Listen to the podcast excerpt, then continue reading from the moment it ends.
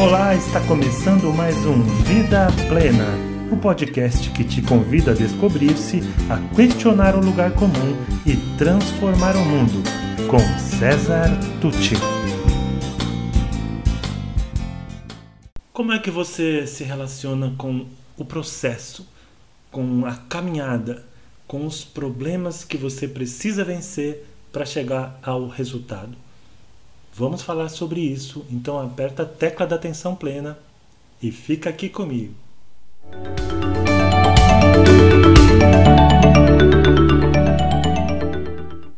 Olá, meu nome é César Tucci. Nessa série de quatro vídeos nós estamos falando sobre a resiliência, a garra, a determinação.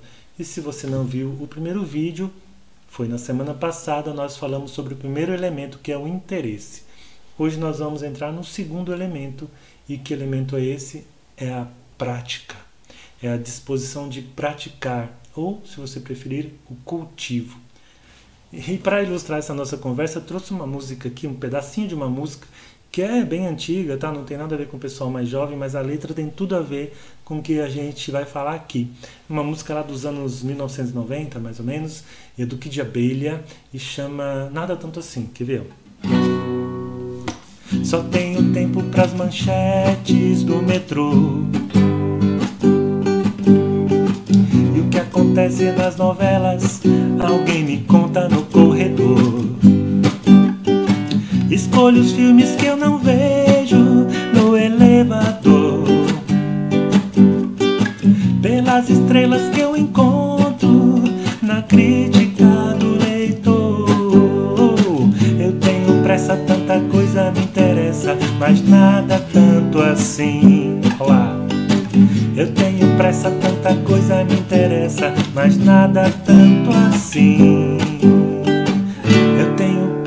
Tanta coisa me interessa, mas nada tanto assim.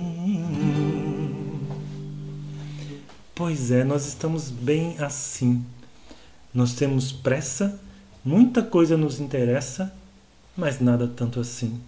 A gente fica sabendo as coisas pela superficialidade, num postzinho de poucos caracteres lá do, do Twitter, num meme do, do WhatsApp, enfim. Nós estamos num tempo da superficialidade, eu diria até da mediocridade.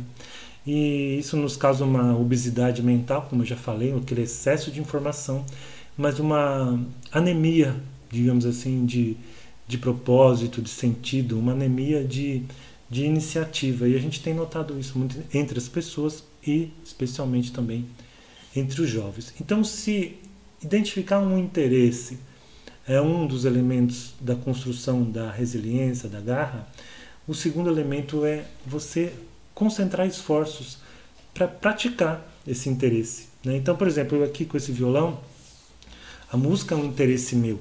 Né? E comecei com 14 anos, se não me engano, 14, 15, e não teria chegado a nada se eu simplesmente tivesse interesse e falar, ah, que bonito, né? Olha que lindo, e eu não, não procurasse aprender, o que foi um período bem difícil para mim. Eu, eu, tive bastante dificuldade para aprender as posições. Ainda não sou não sou o grande tocador de violão, mas para o que eu preciso serve, mas ainda assim preciso prática, prática, prática. Eu era mocinha, tinha o meu amigo, o chileno, que eu já falei dele em alguns vídeos, e a gente ficava tocando, ele ficava me ensinando, e, e, e eu não conseguia fazer a posição, que tem que abrir o dedo tal. Então, só com muita vontade e prática. Só vontade não basta. Né? Bom, então se você já conseguiu identificar um, um, dois interesses que, que podem vir a te apaixonar, porque essa, isso vem aos poucos também, tá? É que nem um relacionamento realmente sólido, realmente profundo, essa, esse amor, essa identificação, ela vai crescendo com o tempo, ela é uma construção, né? ela é uma descoberta, acho que a palavra melhor é essa. Então, você já, já identificou o interesse? Então, se propõe a treinar, se propõe a, a se, propõe a se aprofundar naquele assunto. Tá? Porque assim, o, a gente adota o comportamento da, da prática disciplinada, né? então você fica mesmo um pouco mais sistemático naquilo. Ó, todo dia eu vou estudar duas horas de violão, por exemplo. Eu vou estudar a biografia dos violonistas mais famosos, eu vou procurar saber quem toca violão naquela banda que eu gosto e saber as dicas que ele tem, eu vou comprar um livro ensinando posições, melhor maneira. Então, existe muita coisa e hoje tem muita coisa gratuita na internet e isso, de novo, aumenta o tesão pela vida, você está descobrindo coisas novas. É, você pode encontrar meios de ali você aplicar suas forças de caráter, suas, suas inteligências. Então, se você é um cara metódico, você cria ali uma planilha para anotar as coisas que você está estudando, isso vai te trazer satisfação. Né? Se você é um cara muito criativo, logo você vai estar pegando aquelas notas e compondo músicas suas. Então é um trabalho muito legal. É, e experimenta o flow também, porque por um lado a prática disciplinada acaba te levando ao flow. Nós já falamos sobre o flow, né? Aquele momento em que você está fazendo uma coisa que você gosta de fazer, sabe fazer, mas tem sempre um nível de desafio envolvido ali. Porque o tesão, a coisa gostosa da, desse processo é que você nunca sabe tudo. Você sempre tem algo mais a descobrir naquilo que é o seu interesse e que pode se tornar a sua paixão, que te dá essa, essa coisa gostosa, que é essa vontade de viver, que é isso que a gente está buscando aqui, a vontade de, de viver, a disposição de lutar pelo aquilo que você acredita. E aí você vai sair é, da inconsciência, da incompetência inconsciente para competência inconsciente. E como que é isso? É assim, vai. Primeiro eu, eu identifico um interesse. E para ficar mais fácil, eu vou dar um exemplo aqui que é mais fácil de eu explicar todas as, as etapas. É, eu descubro que eu gosto muito de dirigir, assim, é algo que me apaixona, envolve várias é, forças de caráter minha, por exemplo, eu, eu sou determinado, eu sou persistente, eu tenho coragem.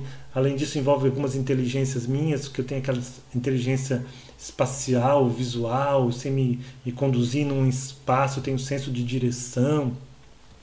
É, enfim, então, só que aí eu, né, achava que era molezinha, porque tinha dificuldades ali que eu nem sabia que existiam. Então, eu era incompetente e eu estava inconsciente da minha incompetência. Então, é isso que a gente chama de um incompetente inconsciente.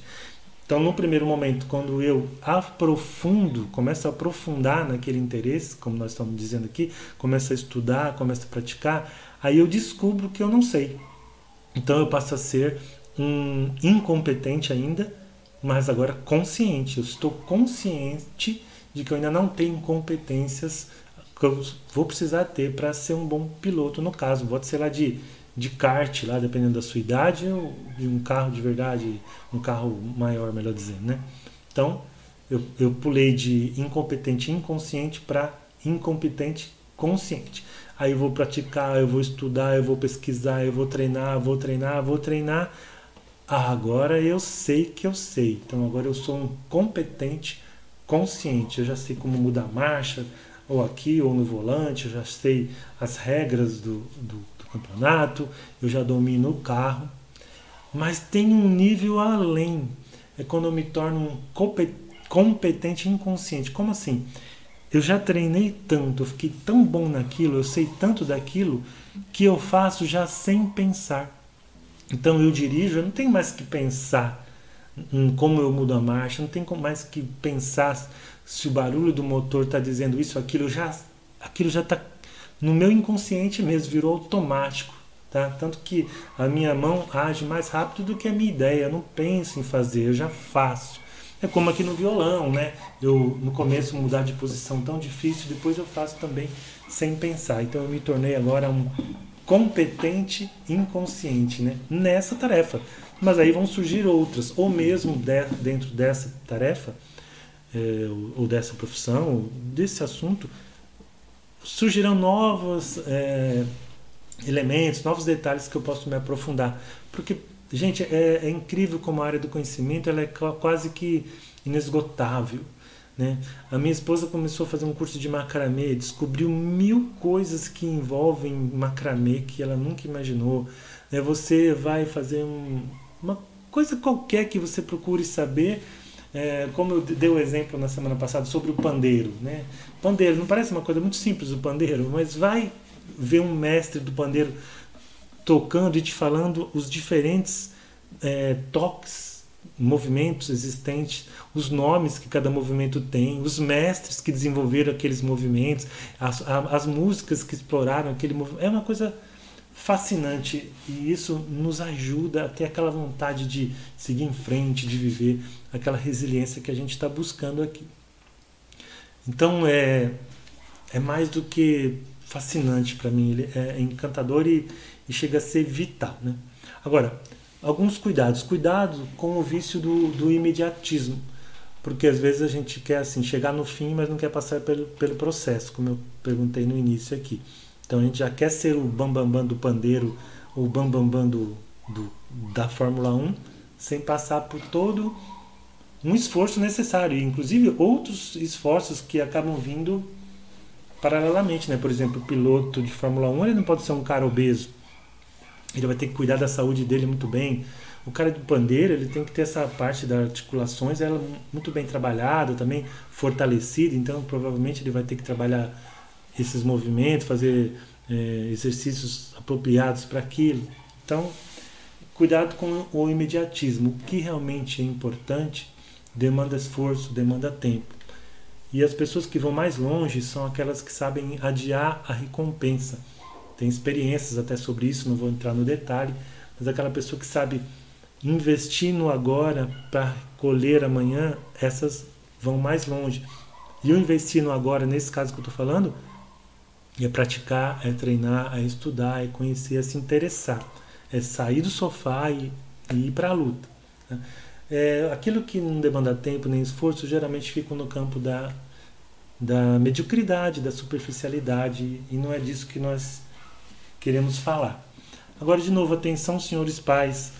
É, tentar criar filhos perfeitos, colocar neles essa ideia de que eles têm que ter aquele desempenho a qualquer custo e eles têm que ter aquele ritmo, porque o primo conseguiu, porque o vizinho conseguiu, porque o fulano de tal é, conseguiu.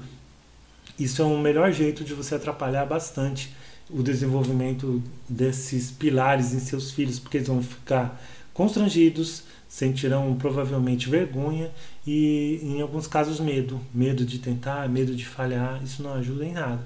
Por isso, quando a gente faz a jornada do autoconhecimento, a gente foca nos pontos fortes. Depois, se o jovem identificar, a pessoa identificar que ela precisa trabalhar os gaps dela, os pontos não tão fortes, porque ela quer mesmo, ela optou por aquilo, ela viu que precisa e ela quer, então ela vai trabalhar. Mas inicialmente a gente já parte do que ela já tem de bom naturalmente, porque isso é muito mais racional, muito mais lógico e muito mais estimulante, né? Porque a pessoa já parte de um ponto em que ela é natural nela, que ela já traz como uma força. Tá bom? Então atenção. E semana que vem a gente volta a esse assunto no terceiro vídeo dessa série. Obrigado pela companhia e até lá. E se você gostou desse podcast, conheça mais sobre o meu trabalho pelas mídias disponíveis em www.cesartucci.com.br. Sou especialista em desenvolvimento humano, autor do livro Faz Sentido para Você, criador do projeto Educar para a Vida Plena e acredito que juntos podemos construir o mundo melhor que tanto desejamos.